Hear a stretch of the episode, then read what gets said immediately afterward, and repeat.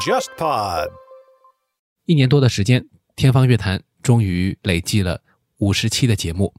你希望将来在节目当中听到什么样的内容？不论是具体的单期话题，或者是希望主播拓展的音乐类别，都可以提出你的建议。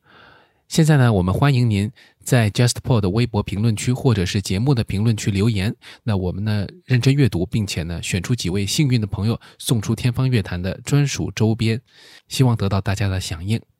接下来就开启今天的节目。天方乐坛，我是顾超，我是博巧，我是沙青青。今天继续三人来聊啊，这个大家还是比较喜欢的这个固定组合是吧？嗯我们的核心小分队呢，最近大家都比较忙一点啊，忙着干自己的这个工作，不是忙着听音乐啊。因为音乐会其实现在还真的是比较有限，我有很多朋友最近都在说了，看音乐会看的已经有点不想看了，主要因为是这个音乐会内循环受不了。但是这个还是就是选择比较有限吧，就是，这是这是属于以前被惯坏了。已经被惯坏了。对对对，我们很难想象，就是在怎么说国际通航当年那么一段有限的时间里面，我觉得中国的这个乐迷还是比较幸福的，不出国门什么都看到了。未来有说要来的那些国际名团，现在不知道能不能来。那我们今天呢又找了一个话题呢，就是想聊一聊非常规的观演的这个体验。这个我觉得还是比较有应景的这个性质的，因为夏天的时候呢，不光是这个在上海或者说全国范围内，世界范围内都有很多的音乐节。嗯，这个音乐节这个东西呢，就有很多都是不是在音乐厅里演的。然后另外呢，就是说，其实，在我们生活当中也有很多经历，包括之前我们聊到这个一些日本的古典音乐的生活当中，或者爵士乐当中，沙老师也推荐过一些什么爵士乐的这个酒吧的一些体验吧。我们当时没有推荐具体到底应该去哪儿，嗯。但是也讲过，就是一些观演的体验，包括我们讲吹奏乐的时候还说过，在日本的这个街头可以看到很棒的这个吹奏乐的表演，这个也是让人印象深刻的。所以，我们今天一起来聊聊这个，嗯。从家门口开始聊好了，因为我们上海就有一个这个夏季音乐节，本身就是在我觉得特别是呃，我们说到非常规的场馆的话，就得说到前几年，就是二零一四年以前。夏季音乐节基本上都是在户外或者说是非常规场所举行的。最早的时候，我记得是在上海音乐学院现在的这个上音歌剧院的这个位置上，原来是一个停车库，露天的这个停车库，对吧？被誉为这个上海静安区还是什么区啊？最便宜的停车场，徐汇区，徐汇区，徐汇徐汇区最便宜的。去环贸的话，在那儿停车是最划算的，但现在这个地方已经不存在。对，现在是这个上音歌剧院嘛，在建歌剧院之前，它这块空地空了一段时间，然后当时上海交响乐团在这个地方就借了这个场地，搭了一个棚，嗯然后在里面演。那么夏天呢，就是说让大家感觉就是有点不同的这个气氛，这个确实是一个创新吧。对，但是我觉得夏季音乐节，我其实参加这种户外音乐会比较少，因为一到夏天我比较怕热嘛，然后所以满头大汗这样子的，所以我一般就是拒绝参加这种活动。但是在参加这种活动的前一到两天，你比如说你在乐迷群里面猫着，你会感觉这不是一个乐迷群，这是一个天气预报群。嗯所有的人都在说明天几点到几点下雨概率是多少，所有的人都在计划讨论这些东西讨论的这件事情，嗯然后是在嗯问要不要带雨衣，要不要带雨伞这样子的。然后大家，这也是我个人有一点不太喜欢户外的夏季音乐节。当然，柏林的那样子的森林音乐节，当然气氛很好，甚至可以喝喝啤酒这样子的。有一点把古典音乐节过成像草莓音乐节的那种气氛啊。对，但是就现场体验上来讲的话，要担心刮风下雨啊，要担心各种各样的事情，甚至还要担心就是回家的交通问题这样。嗯，哎，说到这个柏林的森林音乐节，其实它也是一个可以说世界上应该范围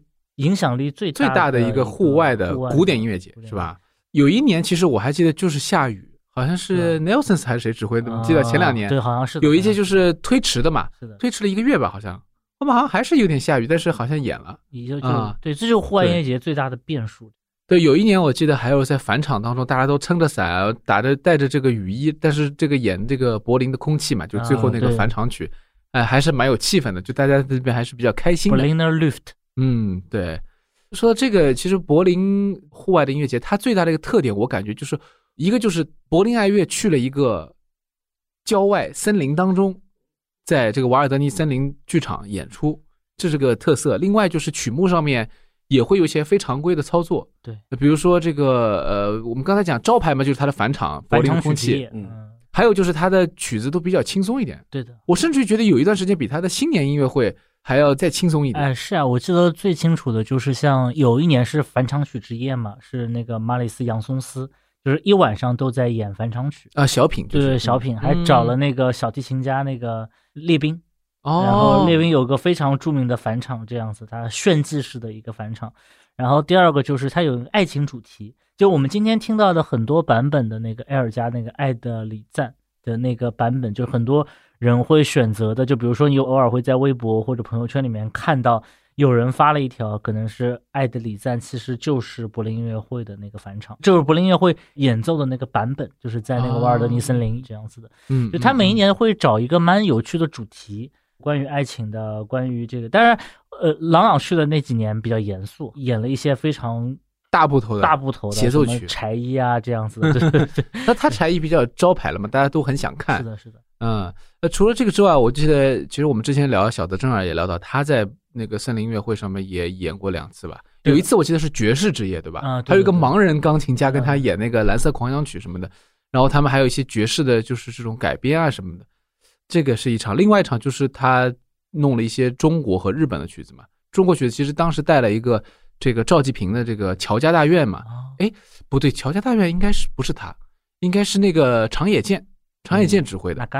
对，长野健指挥的一次这个柏林森林是有乔家大院的嗯，对我觉得也是印象蛮深的。当然，其实柏林爱乐他们说到这个非常规的演出，除了森林音乐会以外，还有就是我们之前可能也节目当中稍微提到过一下，就是他的那个欧洲音乐会啊。圣城是吧？对对对，嗯就是每一年到一个文化古迹当中去演。我记得有一次是在那个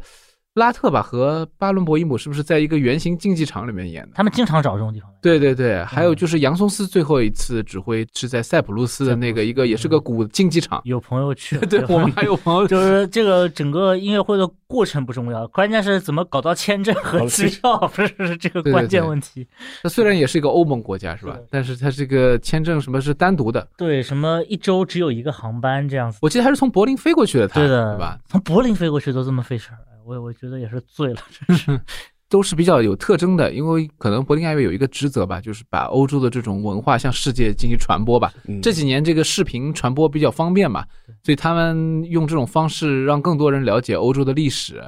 还有，我记得有一年是在教堂啊什么，在很多地方都演过。啊他们都喜欢找这种。对对，就是说哦欧洲文化遗迹。教堂，我倒是听过几次这样。对对对，有印象吧？嗯嗯，我记得还有一次是梅塔还是谁，还有阿波多也有一次也是我听的是朱小梅，嗯，啊北京音乐北京。啊，你说到这个，就一下子是让我想到，因为朱小梅的巴赫《哥德堡变奏曲》在很多地方演过，她自己比较喜欢在教堂的氛围里面。演，所以在莱比锡他曾经也对演出过，就是而且那嗯。莱比锡那次，据说当时是在他刚上场的时候，就是外面响起了非常响的那种警车和救护车呼啸而过的这种声音，这样子哒哒哒哒，然后接下来在演奏的整个过程当中是非常安静的这样子的。嗯，哦有对比，出了那个 DVD 了，好像是吧？对对对对，对，后来就是朱小梅她在中国其实第一次来就是北上广演出的时候，后面就说她自己其实不想去重复的城市嘛，嗯但是为什么后来有第二次去北京，在北京国际音乐节吧，应该那个次对是演出，就是因为他可以去王府井那个教堂，所以他觉得还是有点不一样的对。我也去了现场，对我我那个教堂就是说回声比较大对，有的时候就是说我们说不是在音乐厅，我们今天因为讲是在非常规场所嘛有的时候就会觉得确实是有点就是音响不是那么理想，甚至于你视觉上啊，教堂因为有很多柱子嘛，是的，我记得我在那个莱比锡参加那个巴赫音乐节的时候也是，有些位置你买的便宜的吧，它就是被柱子挡的，就什么都看不见。是的，但是呢，就是有一个氛围在里面，你觉得哎呦，这个是巴赫以前演出过的地方，你就会觉得有点不一样。对，而且我觉得像教堂这种地方，确实可能管风琴更合适一点。它它就是为了这个场景做的创对，作，比较宏伟，对。相悠远。反，教堂也不是为了钢琴去设计的，然后钢琴也不是说一开始就在教堂里面演，它是其他键盘乐器这样子。所以其实朱小梅在那个王府井那一场演出，就听觉上来讲，其实不是特别的好。这当然不是说她演奏的问题，而是说这个嗯有现场的这个环境声的问题。对对，就看你自己带着什么样的心情去听。嗯，是的，而且当时外面应该做了一个很大型的赞助商酒会嘛，对所以所以其实 是人来人往的，对，气氛上很不同寻常，对，只能说不同寻常。。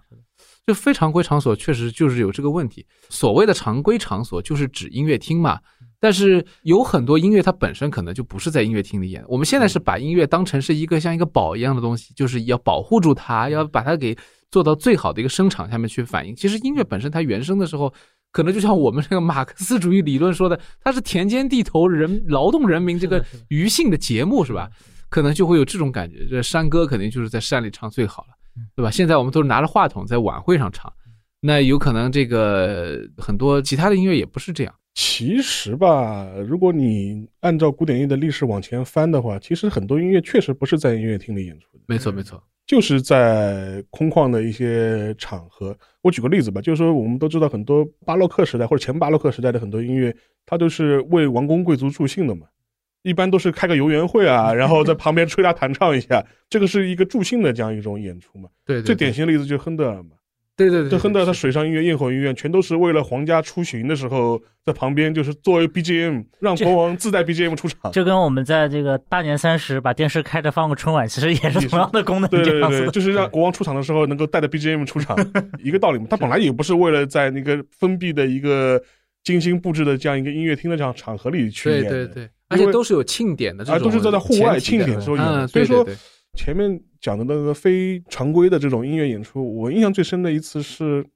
当然我我很可惜我不在现场，但我事后看的时候我还是蛮蛮喜欢的，是二零一六年的时候的，在法国的香波堡。啊，当时法国的那个凡盛古乐团和那个指挥是尼凯，因为他自己是作为法国巴洛克的一个音乐家嘛。当时他们是在香波堡正好是修复完毕之后，重新对外开放，然后他做了一个室外的音乐会，背景就是香波堡那个很宏伟的那个城堡群，嗯，然后前面的话啊是是个草坪，是所有的观众是开放的，嗯，然后他们就是演焰火音乐和那个水上音乐，啊，然后从傍晚开始一直演到晚上，然后开始放烟火，现场开始放烟火，也很热闹，他当时因为他整个演出嘛，他就是讲巴洛克时代嘛，他所有的乐器啊、演奏方式啊，全都是以古乐的方式来演，所以说整个一个场面非常的漂亮。因为它最后就是背靠的就是一个城堡群嘛，嗯，然后修缮的也非常好看。然后它半夜的时候又又开始放烟火，就是你就体会一下，就是说当年的欧洲的王公贵族们、就是，法国花火大会，对对，法 就是当年十八世纪的，就说是王公贵族们是怎么过日子的。然后这也倒是还原了像这些音乐当时最原初的意义是什么它目的就是这样子的。嗯，但是二零一六年这场景弄得还是蛮恢宏的嘛，最后放烟火也是很漂亮。然后看完之后，我当时第一个印象，他说，嗯，看完之后你就觉得，就说他说法国为什么要打革命？太糜烂，太糜烂，太糜烂夜夜笙歌，奢太糜烂靡之风。啊，说到这个尼盖这个，其实他来过上海，来过上海，也演过，过，也演过那个。对哎，那个乐团应该是那个，呃就是叫什么灵魂古乐团是吧？呃呃，呃，Le Concert 什么对对对 Speaking Duel 对对对，这个乐团，他们当时也演的是水火，就是我们叫水火吧，就是水上音乐和火呃皇家焰火嘛。不是就是 所以说，所以说，我觉得倒过去看的话，很多这种大型的音乐会的前身，其实它本来目的就是为了一个活动助兴的，对，或者说把它简单的说是室内室外，其实也无所谓。无所谓。因为那个以前在室内也不是一个常规场所，都是什么，就是前面邵老师说了，王公贵族可能弄一个什么宫廷里的小房间，什么宴会厅，呃，当个伴奏其，实也所以就是十九世纪这个对这个音音乐会文文化起来以后，，嗯对，对，当然我们今天不是讲的音乐会文化，所以我们就简单的说它是非常规场所了。说到这个户外的宫廷，又会说到这两年稍微有一点名气的那个，就是奥地利那个美泉宫美泉宫。音乐会，其实就维也纳爱乐的一个品牌嘛，等于它现在也是通过唱片啊，通过 DVD，通过网络视频，就有点火起来了。就是因为美泉宫内也很漂亮，也是个大背景，前面有一大块无无限的场地，是的，是的，观众数量也很多，是的。所以说是广告词就写着西西公主听过的音乐，但是呢，尤其啊现在在我们这这个后疫情时代，这倒非常适合疫情时代演出，对对对对户外户户外嘛保持社交距离安全一些，相对来说，嗯。但是他们去年其实也是受到一些观众的限制嘛，就二零二零年的时候，就是为了防疫嘛，虽然演了，但是入场人数做了一些控制，嗯，是那个有考夫办嘛，而且就是嗯。你比如说你在音乐厅里面吧，你人坐不满吧，你其实感觉现场效果挺差的。对。那在户外其实不太存在这个问题，就是人少一点也蛮好的这样子的，对。对。不过确实台上它的那个氛围也会稍微有点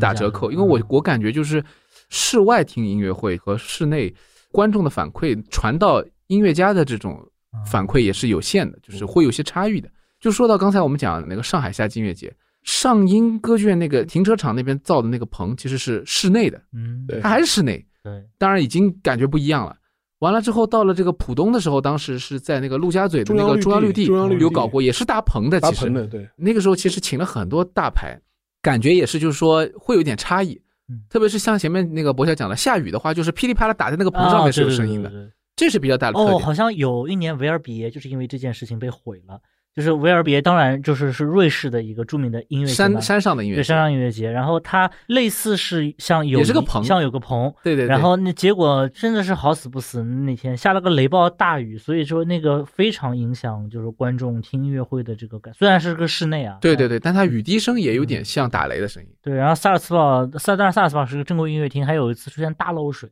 哦就是有朋友在现场像像瀑布一样。我发现我们的朋友怎么都在现场，都是在一些神奇的现场，这样。对对对，哎，说回到那个上海夏季音乐节，其实我是想讲，就是他有一年，邵老师肯定也去，你们也肯定都去了吧？就是有一年是真的放在户外了嗯，那一年是在那个陆家嘴靠近那个就是两个楼嘛，不是搭成一个门一样的嘛，一边是建设银行，哦一边是农业银行嘛，那个地方。然后他们在前面有一片空地，做了一个户外音乐节，那个是非常受到雨大雨的影响。且不说这个吧，我就说，当你台下大概有一千左右的观众，在那户外不是很大的，不是很多人的，嗯，但是他因为是户外，就感觉掌声有点稀拉稀拉，稀拉。就台上的人就感觉不到那种热情。有些音乐家不是在户外的，你还在乎掌声干嘛？真是，就只能够说就演呗，对就那种感觉是吧？呃，，哎这个我觉得就是古典音乐可能在户外优势少。你比如说什么草莓啊、迷笛啊，你有时候看，我虽然我一次都没去过啊，但是嗯你看那个现场视频里面，感觉跳哇超嗨的。然后二二二，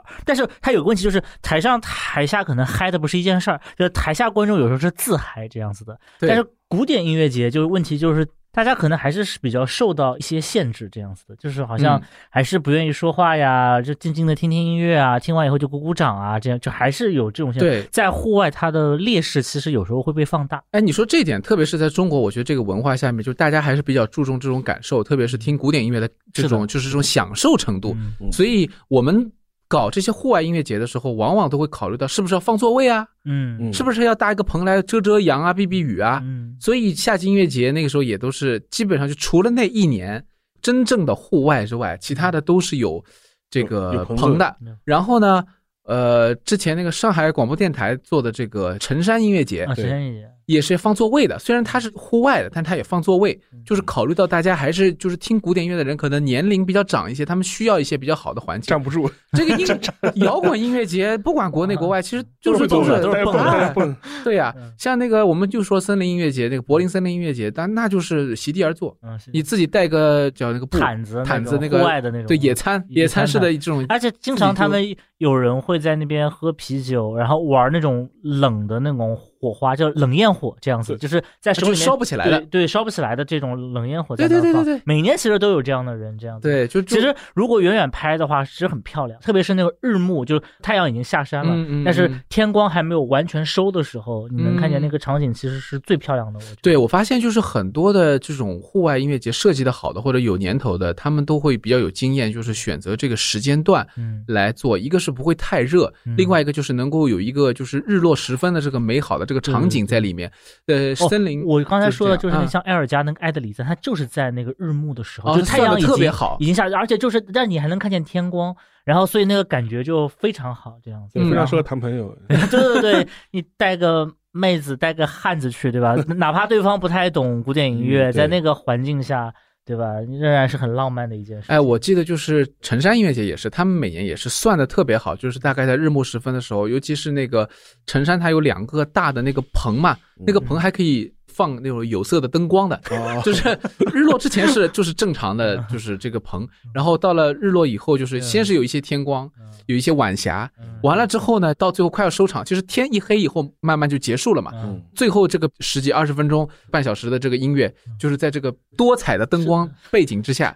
有点像 disco，哎对，听上去有点像。所以户外我觉得就是要有这种氛围，对嗯是对，就是这个是一个，你都来户外了，就要做点不一样的事情。嗯嗯嗯。古典音乐可能确实稍微那个一点，但是上海因为还有一个爵士音乐节是在那个世纪公园嘛，对。就是 Jay Z 它呃爵士上海，在世纪公园，也对。但有的时候也会放在那个滨江。嗯嗯，有一年我记得一七年还是它是放在那个滨江公园的，嗯。然后 Jay Z 一般的话是每年秋天十月份的时候，他们就比较偏摇滚一些，偏流行一些，因为没有这么多限制，我感觉可以做几个舞台啊，什么这，样的。但 Jay Z 他可能是有点介于古典音乐的户外音乐节跟摇滚音乐节之间的这种状态。对他一般是会设置好几个组舞台，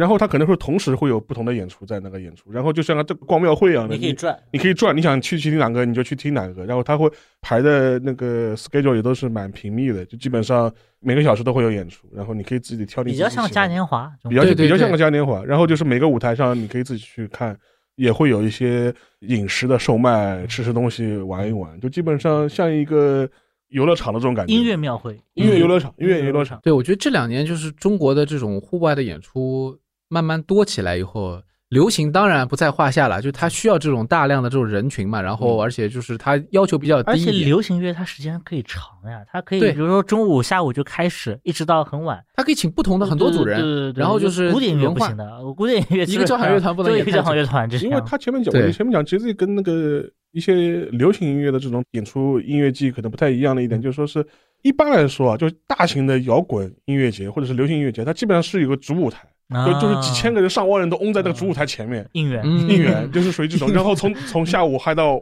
晚上，可能有不同组的表演。是的，是的，但他跟 Jay Z 那种，他舞台其实都不大，嗯，可能在舞台前面的人也不会那么的多，就是随到随看，随看随走，就属于这种状态。他不大会一个舞台前面嗡了什么上千人在那地方。我觉得我们现在就是一个是大家的意识上面有很多人喜欢这种东西了，不像以前我们可能几十年以前那个时候的中国人民看到国外什么伍德斯托克什么音乐节，就会觉得这个是什么有什么问题吧？太乱了，而且那个确实有点乱，那个因为还有什么各种电影，还有那种非法的这对对个对 这个问题。行为，呃，对的，他现在是逐渐在合法化那个 这个问题嗯，好像节目当中还聊过吧，就是有那种什么呃大马旅游团，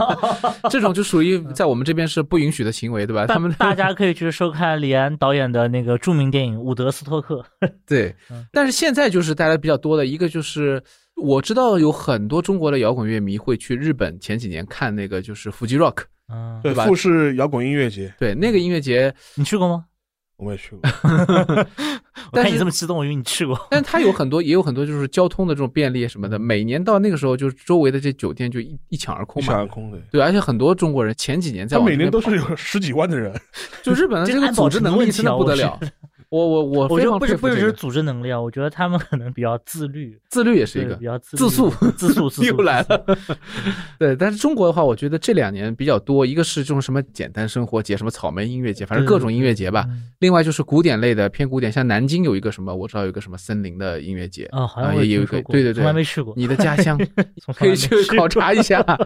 对，其实上海我觉得真的算比较多，我可能有时候我们比较了解吧。对的，因为广州啊什么都有一些自己的这种户外场地，其实香港也有。我记得以前采访的时候还了解过，就是香港管弦乐团也是每年在户外有一些演出。广州，但是其实那些地方都不太适合，因为夏天的时候他们那边比较多热嘛，热，一个是台风，还有嗯台风，对，突然之间来一阵雨，对这比较麻烦不可控因素太多。而且古典音乐又回到这个问题了，比较金贵。对我记得那个时候城山音乐节，我还在参与的时候，就会遇到问题，就是交响乐团来演出，他们说下午要走台，不行，为什么呢？下午这个太阳太晒了，乐器也被晒坏了。是的，是的，呃，这个木质的这种小提琴啊什么的，这种弦乐器啊，就又又是排在前面，就容易被太阳晒到，嗯温度一变呢，很可能会裂开或者什么的，就风险比较大。这怎么办呢？就是一个是互相之间的信任吧，对音乐家要有信心。嗯但是如果你有的时候主办方会比较担心，上台之前你走台你也不愿意走，那万一要是出了点这个演出的时候太阳也很大，你是不是也不上了？就是这个怎么办，对吧？怎么劝说让艺术家能够放心？还有就是你自己要有一些确保的措施嗯，这个也是一个问题。还有嘛，就是下大雨嗯。我记得那个时候就唯一一次就是前面我们在讲那个沙老师也去过的那个陆家嘴的那个夏季音乐节那一次。开幕音乐会开幕前两个小时，突然之间接到通知，可能要下大暴雨。对，上海交响乐团临时这个做出很多这个调整，哦，整对对对。对对，搬到室内去了。搬到搬到室内，开幕那天搬到室内，其实就是一四年的夏天。对，那一四年九月份是上交的，郭敬明的话说，就是必须要有 Plan B。当然，沙老师和这个非常困惑的眼神，一看就是没有看过《小时代》。对我也没看过，你是比较了解这个些。对的，出于业务需要，业务需要。看过《小时代》对，作为电影界的前从业人士。嗯，是的，但有一点啊，就是这个我非常好奇，就说是对于音乐家来说，如果他是一个室外的演出，嗯，而且是可能一个 环境比较恶劣的演出，就是他们会不会愿意？就比如说，我有一个备用提琴，我有一个备用的乐器啊，会有的耶。啊，对啊，所以说我觉得就我举个例子啊，就是像我们这种打球的人，就是如果 是备用球棒是吧？不是碰到下雨天，我就有一个雨天专用手套，就是就就就 是啊，不会滑是吧？就是可能也用的比较长时间，所以无所谓了，泡就泡了，就水就泡就泡了。我觉得音乐家没有这种，但但是音乐家要考虑到一个问题，就是他如果是个乐团的话，对他可能车上的空间是有限的嗯。如果每个人都带个备用的乐器的话，那这个车就装不下了。这样对，还有就是可能多出来的成本谁来负责的问题，就这个东西就是很多事情没有这个定规。是的，对，所以我看其实日本在户外搞音乐节倒是比较少的，对他们会比较谨慎的选择一些地方。但是在国内的话，有的时候真的就是因为临时搭建的舞台嘛。嗯对其实夏季音乐节还有在那个上海音乐厅隔壁城市草坪音乐广场，那个叫在那个黄浦区人民广场那边也有一个场地，棚很小，就很容易就是被风啊雨啊吹到，这个确实是一个问题不太好。上海音乐厅那么他们那个活动基本上都是放在秋天搞，啊。那是国际艺术节的时候也会有对叫然后那个相对来说气候比较适宜一点，嗯就不是那么冷，不是那么热，也不大会有什么台风啊、暴雨啊这种。上海太阳也没大到那个地步。这样对对，其实秋天的时候嘛，就嗯不会有什么。所以很多人也说，就是上海相对来说还是比较适合搞户外的这种，不然其他城市可能在南方一点，在北方一点都会遇到很多的这种问题嘛。不过上海我觉得还是要避开夏天，夏天台风季，秋天比较合适。就是你六月份嘛黄梅天，七八月份嘛开始刮台风，嗯 对，所以这几年你看夏季音乐节，上海夏季音乐节就搬到 室内室内嗯非常名正言顺的，因为上海交响乐团也有自己的场地嘛，对，等于说就是在搬进来前一年的最后一次室外，想搞一次真正的室外，结果遇到一些困难，困难。所以更加下定决心不要再这样对，而且折腾观众也不太好，而且我们都认识一些乐团方的人嘛，是就是。他们真的是那个前两三天非常的焦虑。对对对。我，看见过很多，就是包括私下吃饭的时候，他们都会说，就是提前可能一周左右就开始天天就是刚刚才说的天气预报。看天气预报，想 B 方案这样子的，然后嗯开始就是真的是纯折腾，就是明明是一场演出，生生办成了两场演出的那种感觉，这样的。所以我觉得对中国的观众也好，中国的主办方也好，我觉得更好的一个方式就是大家其实也不在乎是不是室外，就舒服就可以了。舒服就可以你把空调开好，对的是吧？而且那个嗯有些时候突然出现紧急变化，真的是要在两三个小时之内打上百个电话对，通知到每一个观众。对对对对对对，这个也是非常之累转场，然后临时要开这个厅，因为那个时候我记得上交那个新厅还没有开始使用，所以还属于调试阶段嗯，临时要做这么多的接待工作，各方面其实还是压力蛮大的。夏天吹空调它不香吗？所以我觉得这个是中国因地制宜，要有一些调整。还有就是对于这个很多的古典乐受众来说，还是这个问题，你主要还是把一些节日的气氛搞起来。所以他们后来夏季音乐节，我感觉就比较好一点，就是把主要的精力放在了比如节目的策划上面，嗯放在这个环境的氛围的营造上面，比如每年搞一些装置啊，嗯比较有节日气氛。然后夏季的时候嘛，就是演一些轻松的曲子啊，或者不常听到的一些跨界的这种东西，这些年还有很多跟视频相结合的这种对对对对对这种比较印象深刻。尤其像那个有一年沙汉姆来演一个巴赫的这个伴奏曲，我想说的就是这个对，啊，对，它上面挂了一个很大的屏幕，然后放着各种有点慢动作，像装置艺术的那种视频，就是一个影像创作者他做的那个叫就是 slow motion 嘛，就是慢动作的这种，是的，慢慢的的把一个人或者花或者什么东西做一个转变。化，它有个延时摄影的那种感觉。对，他在厅外面我记得也做了，对吧？所以就是蛮对对。那个蛮有印象。漂。亮，嗯，而且嗯那场我觉得沙汉姆演的蛮精彩的，嗯我觉得这是我少数听到现场这么精彩的巴赫的小吴的这个演出这样子的。对，包括他们新年还搞了这个民谣小河嘛和舞蹈嘛，嗯和那个陶身体剧场，包括前几年他们有那种，我们节目没有收夏琴音乐节任何的钱门票，什么都没有。然后我们欢迎叶佩，欢迎也配。对对对对对对，像呃那个这个我们上海的这个文化名片伸出橄榄枝，对对，我随时准备寄发票给你。对 对对。但是前几年就是说，他们都有很多好的这个节目的策划，包括印象让人非常深刻。有一些可能最后是没有来，有一些因为特殊情况，因为每年这种策划的变动很大，但是能够成型的节目当中，我们看到具有很多创意的，包括谈论那个摇滚和交响的合作啊等等。有些是纯音乐，它也跨界；有些是大师，比如说像迪图瓦。他和那个乌特兰帕演了那个库特维尔《七宗罪》，也都是难得听到的这种组。合，对这种组合、这种曲目，对吧？这个我觉得都是很值得去推荐的。如果说到就是说非常规场所演出，我觉得有一个场所，可能我们都认为很常规，但其实它不常规，就是嗯学校礼堂。这是什么故对事？我反正经常会参加一些学校里的，不是音乐学院的，而是嗯比如说一些正常的综合类大学的一些演出。然然后这些演出也不是专业的音乐家，可能就是学校里面的乐团这样子的。我曾经听过这个北大提琴社，在北大的一个小礼堂里面哦，演贝多芬六，就是田园这样子的。然后那个场地明显不是为了音乐去准备的，而且他们是一个纯弦乐器，没有任何的管乐和打击乐这样子的，就是一个纯弦乐版的一个田园。说难听点，刚开始听真的是有点惨不忍睹，但听到最后，你确实会被感动到，就是在这么一个不像音乐场所的地方，听到了一个有这么年轻的一个乐团演的这么听上去其实稍微有一点乱七八糟，但是你最后你却听到非常有活力的一面，就是那种年轻人可能排练了一两个月的时间聚在一起，虽然很多声部都是缺损的，很多声部必须要由其他人来填补这样子，但是这个演出本身其实非常精彩，我觉得就是那种冲劲的感觉非常精彩。而且在嗯在那个礼堂里面，它还会有那种灌堂风，你很很少在音乐厅里面感受到那种灌堂风这样子。你在礼堂里面，你能感受到很明显的那种空旷的大厅里面的那种领导讲话般的回音这样子。所以那场演出听完以后，我时不时会找一些比较鬼畜一点的这种音乐会，就是感受一下，我觉得很有意思这样子的。嗯嗯，在那么一个非音乐厅场合，它的混响是非常之糟糕的。但是你能看见那些学生是非常努力的在演，他对对对的水平并没有特别高，但是你感觉到他为了这场演出，他真的准备了非常久的时间，这样就是嗯。整个所有的人都在为了这一个时刻。呃，我还在清华听过一场这样子的，是一个组合型的，每一个人上来演一首作品这样，然后最后大家有一个大合奏这样子的。这个我想到那个日剧《四重奏》，就是他们也是在不同的场地演。，对的，对的，那个剧里面出现了很多，就是最后当然是去了一个正规的音乐厅，嗯，就之前都是对，之前都是比如说一开头的时候，死死妹就是在那个银座的街头嘛，啊拉那个大提琴嘛，就是这种场地其实还蛮多，包括他们就去商场里面嘛对，也是一种感动。包括有一次就是他们不是接了个商演，结果那个商演不是什么钢琴家来不了了嗯，然后他们准备放录音，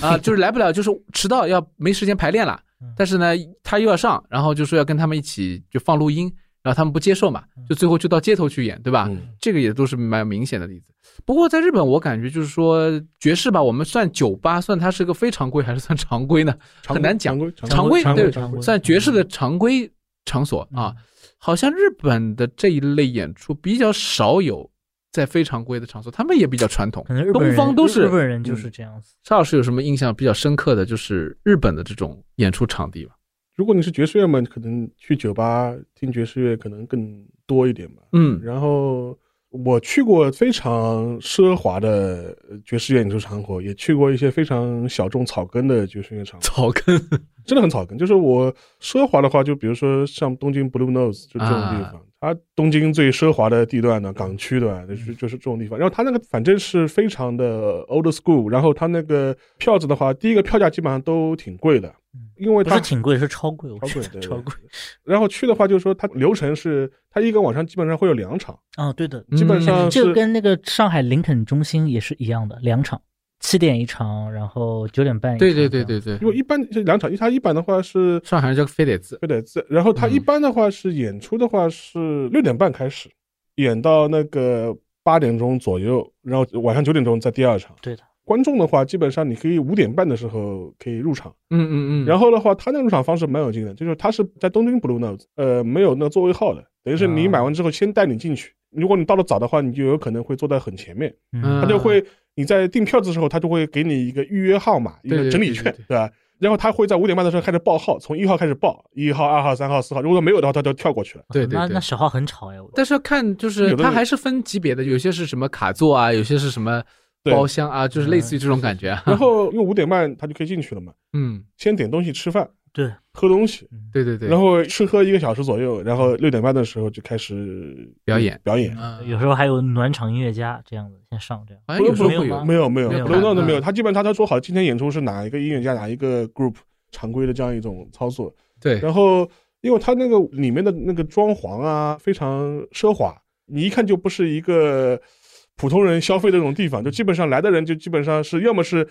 他对这个音乐家特别喜欢，然后就是要听这个爵士音乐家或者是一个表演者，要用的话就是说他觉得这肯定不是普通工薪族这种状态，身份的象征，身份的对对，所以说我以前好像讲过嘛，我说经常能看到一些老头儿，老头带着一个小姑娘来见 世面的对对对这种情况非常多。是是是，然后所以说还有穿和服来的也有。对对对对对，嗯所以说我觉得这个场合是一个非常高端的一个爵士乐的欣赏的一个场所。对，草根的话，我是前几年了，就是在福冈，嗯当时呃有一个非常非常小的一个爵士酒吧，当时我也是网上查到了，我们就去，他说这是九州最老资格的爵士酒吧。当时我去的时候已经开了将近五十年了，然后从六十年代就是开到二零一零年以后吧。然后当时一个老头子好像说，当时就是一辈子就是做这个事情。啊然后他那个酒吧那个面积非常非常小，大概也就二十平，一个长吧台后面全是那个唱片。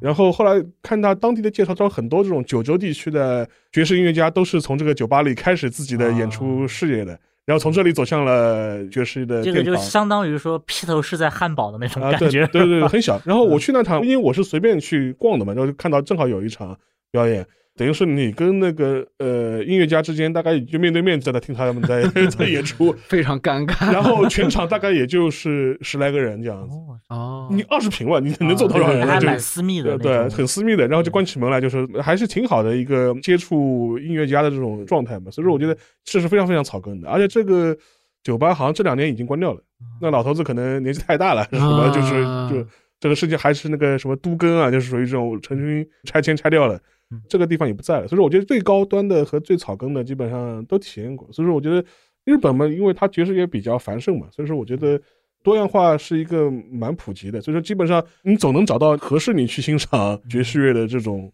场所，对，或者是相关的一些表演团体，它也能够各安其所，找到属于自己的这样一席空间吧。另外一点的话，我倒是想起那个你说爵士乐这种音乐形式啊，就说能不能在音乐厅里演，就正规音乐厅里演。我听过马萨利斯在东艺的演出，对，我啊，听过。那那是之前还是之后啊？上交是上交是前一七年，上交是一七年。我听的马萨利斯是一七年夏季音乐节在上交的音乐厅没。有，我听的是在东艺的，东艺应该也去过，嗯，对对对，好像也有当。然是个 band。啊一般来讲，在音乐厅演都是一个 band，都是个大乐队嘛，对 band，对这样这是个大乐队嘛，就是上海音乐厅也请过一个，就是那个阿姆斯特丹啊，对对皇家音乐厅爵士大乐队。我也听过，对，但在音乐厅里演爵士乐，你觉得合适吗？我觉得还蛮好我听过一个特别 鬼畜的，就是嗯以前在北京国家大剧院，它每一年会有一个叫什么玫瑰之夜午夜玫瑰午午夜玫瑰这样子。它午夜玫瑰是演出完一场以后呢，会吃一个非常盛大的一餐这样子的，就是那种在音乐厅吃啊？在音乐厅吃，然后不是音乐厅里面，是在音乐厅，因为国家大剧院很大嘛，它应该是在歌剧厅的前面有一个非常长的一个走廊，快一两百米这么长的一个嗯走廊，然后会吃。然后我们当时乐迷就说要感受一下气氛，我们说演出我们不听了，我们票子买，但是我们就去吃那个自助餐这样子，很好吃的。就是气氛嘛，这样子，就是我我们我们是气氛组 哦，我插一句啊，就是那个东京 Blue Note 的那个饮食不便宜，但味道非常好，是吧？啊，就基本上是能够算得上小米其林了是吧？顶级的那个餐厅的这种水准嗯。啊嗯嗯，当然我知道 Blue Note 在北京也有，在上海也有。嗯，对对对，也然后算还不错。然然后我就不劝你大家去吃东西了。然后我我倒是吃过的，上海的 Blue Note，完了，我们拿可以拿不到 Blue Note 的叶配了。然后，音音乐还是可以去听的。对，然后那个应该是个古巴爵士乐团在里面演，哦，是不是那个电影那个自由节奏什么的自由节奏那个对对对什么就新的那个就是不是文德斯那个不是电影里原版那个，但是对对对但是是然后我忘了，然后上海也演过，上上海也演过。然后我们当时就说，哎呀，我们就去吃个自助餐好了。但是我们可能就是去了又很无聊，嗯然后呢，我们说要不就进去听一耳朵吧，这样反正也也没人拦。一来来都来了一一进去以后，哇，真的是震惊，就像 disco 的。一个现场，五光就是上面就感觉有那种卡拉 OK 的那种灯，对它那个明暗的五彩的灯在转。我不知道他怎么搞出这个效果来的，可能是专门安了这种灯这样子的。然后那个我们一进去肯定是在音乐厅最后嘛，就最后都是震耳欲聋，吵得一塌糊涂，我们几乎听不见，有种你去蹦迪的那种感觉，就是你心脏会跟着那个音乐跳这样子。然后我们赶紧就出来了，然后 专专专心致志的吃午夜玫瑰我记得他们在上海演的时候，那场我去了嘛，就上海音乐厅是就吧？略尴尬。台上人很嗨，不是不是，他跟前面那个马萨利斯这种，或者是阿姆斯特丹还不一样，就是说马萨利斯这种，他是虽然是爵士乐他是大乐队，对。他是穿着西装在上面，就说是就是很拿很 很拿样了，就在在在在那演出。但虽然他会有一些 swing 的这种 节奏感，对对对，但是古巴那个地方的话，就说他们就是跟观众要调情的嘛，是就是要求你们跳啊，嗯就你们跟我们一起玩啊，一起嗨啊。刚开始的时候就说是观众们还完全不适应在音乐厅里面蹦迪的这种感觉，你知道吧？对，直到后面才慢慢开始放开一点。我记得他们来过几次，不知道是不是同一个团，但是有一次就是在上海音乐厅，有一次是在文化广场。嗯，然后在上海音乐厅那次呢，就是说，就是他们知道那批是那个文化圈子里面这些可能是是外国人或者在上海的外国人，他们来真的就跳那个就是在拉丁现场，我觉得一一定是就是，如果这种场合的话，还是要有一些老外，就是气氛组，气氛组老外自己在那边动起来以后呢，就中国观众呢就矜持的话，觉得哦，我我跳跳也没有什么限制，没有就后面蹦蹦这样子。而且我觉得他们 慢慢就介入佳境了。对，而且可能他们当时是朝着这个群体去做了一些宣传，啊然后这些人还不是气氛组，还不是一般人，他们可能是专业舞者，有那种、哦就跳的非常好，就是把人带起来，最后大家一起开火车嘛，就是那个手搭着肩膀嘛。这个还蛮还有赞的，我觉得。对，还有一次我记得是文化广场，我也去了。我是自己是很喜欢古巴音乐的嘛，所以我两次都去。文化广场那次我印象比较深是什么呢？他那个场子非常大，然然后我坐的相对靠后一点，然后我就看到整个场子的这种状态嘛。一开始也是就像沙老师说的，冰箱就是慢慢慢慢的渐入佳境嗯。但是等大家渐入佳境呢，就有一个问题了，就是我们中国的这个演出场馆的这个规定是很多的，保保安要冲上来了，对，就是让大家坐下来，就是大家好不容易被这个演员嗨了，好不容易嗨起来了。调动起来了以后呢，就是马上就会有人就按下来，哎，大家都坐坐坐坐坐，最后就是没有人管了。最后最后我记得那次也是实在是控制不住了，大家就开始跳起来。那不是，我觉得巴音乐，我觉得这个就是属于你演出方跟演奏方跟这个没有运营方就没有沟通好，对没有沟沟通好通好，就是说你这些可能会出现的场景你要想好。是的，如果你说不行，我们按照什么文旅局的要求，就是不能让你上台跳或者怎么样，那这样的话，那你就必须提前选择一个更合适的一个是的的地场地，就是。对，其实我觉得这就是沙老师前面讲，在日本能不能够就是说各种演出的形式或者说样态都能够自得其所。嗯，在我们这里呢，可能一方面呢就是我们的剧场规定比较严格嗯，另外一个呢就是说适合他们的场地到底在哪里，嗯。就是又能够把他们的这个旅行和演出的这个成本有一个 cover，那等于说他你的座位数量就不能说 什么我去十几个人的地方演，但是另外一方面就是又要能找到合适的剧场，能够让他们去做这些事情，我觉得是我们的规则需要去做一些调整呢，还是说彼此的这种协商接洽也是很困难？我觉得包括演出的这个我们说中间商。他们有的时候沟通也很困难，两边就是各不让步。我这个音乐就是这样的呀，嗯你不能把我的音乐特色给磨灭了。我音乐就是要蹦蹦跳跳。对对，然后剧场说，我就是有这个规定，我也没有办法。嗯那怎么剧场说，你看，万一出现人身事故怎么办？对 摔了碰了怎么办？怎么办？就是大家都在说这个责任怎么去分，就是如果大家都是站在这个角度去考虑问题的话，就很可能没有这个结果了。就有的时候这种妥协还是需要一些就是担当的吧。我觉得这种担当在我们这个行业里面就是要去重视它，在户外也是一样的，对，户外也是也是个问题。而且你说户外的话，就除了交响乐形象的，或者这种富士摇滚音乐节这这种的话，我在日本还碰到过几次户外是蛮有意思，就非常有特色。因为日本人呢，就是非常有劲，他说他会对一些非常小众的世界音乐嗯有一批非常死忠的爱好者，然后会然后会搞成一个什么户外的音乐节。我有一次在日本碰到那个什么，就是日本卡尔特音乐节。哦，就是卡尔特，就爱尔兰啊这种音乐，就是这种什么风笛啊，么或者是这种踢踏舞啊，或者是爱尔兰的这种能歌善舞的这种感觉嘛，就属于。然后一帮日本人就是也会在什么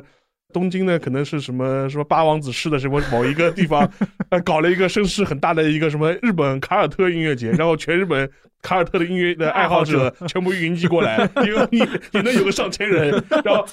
然后然后搭一个这种大棚子，然后再在里面就是唱唱跳跳，就是我当时很完全很偶然的机会，就是路过嘛，然后过去打了个酱油，我觉得啊还我倒是在一个很好玩的地方，就是伦敦特拉法加广场。啊对其，实现在在 B 站上是能看到的。我是有一次无意中搜那个拉威尔的那个大圆舞曲嘛，嗯那 Grand Vals，然后我就哎，我说这场演出我在那个在他们看过。其实我是去那个后面的那个国家美术馆去看的，然后结果路过就特拉法加广场，就看见在纳尔逊那个将军像前面，然后旁边真的就是车，因为那是伦敦最繁华的地方，再过去就是唐宁街嘛，这样子，伦敦议会这样子的，真的是车水马龙。然后其实演出效果其实不太好的，我是站在那个美术馆广场的那个台阶上面的那个去看。你几乎听不见什么，就是你能听见，因为都很很响，但他在演弱的时候，你几乎是听不见的，因为那个来回来去的那种公交巴士啊，然后车啊人啊，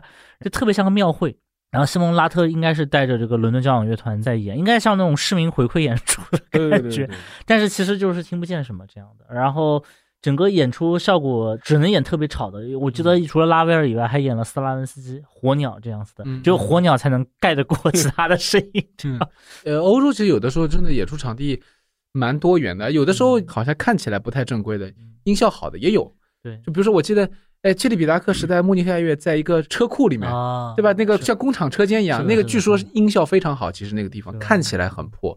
慕尼黑这种城市也是经济那么发达，嗯，也有户外的一些音乐会场地，因为他们有的时候也是为了吸引更多人嘛是。巴伐利亚广播交响乐团有一个场地嘛，叫 Odeon Platz 吧，是不是？哦叫什么统治者广场统治？者广场，那个有一个户外音乐会是吧？新年的这两年刚搞起来。哦，统治者广场本来就有一个户外的音乐会对是吧可？能因为加斯台也要修了，他们现在也要多点户外，对，更多了，修缮时间这样子也有可能，也有可能。对，加斯台啊，不是那个你说的是那个那个厅，叫啊，叫对对叫对对对，海格力斯，海格力斯厅，对对对，不无意当中 call 了一下我们的友台。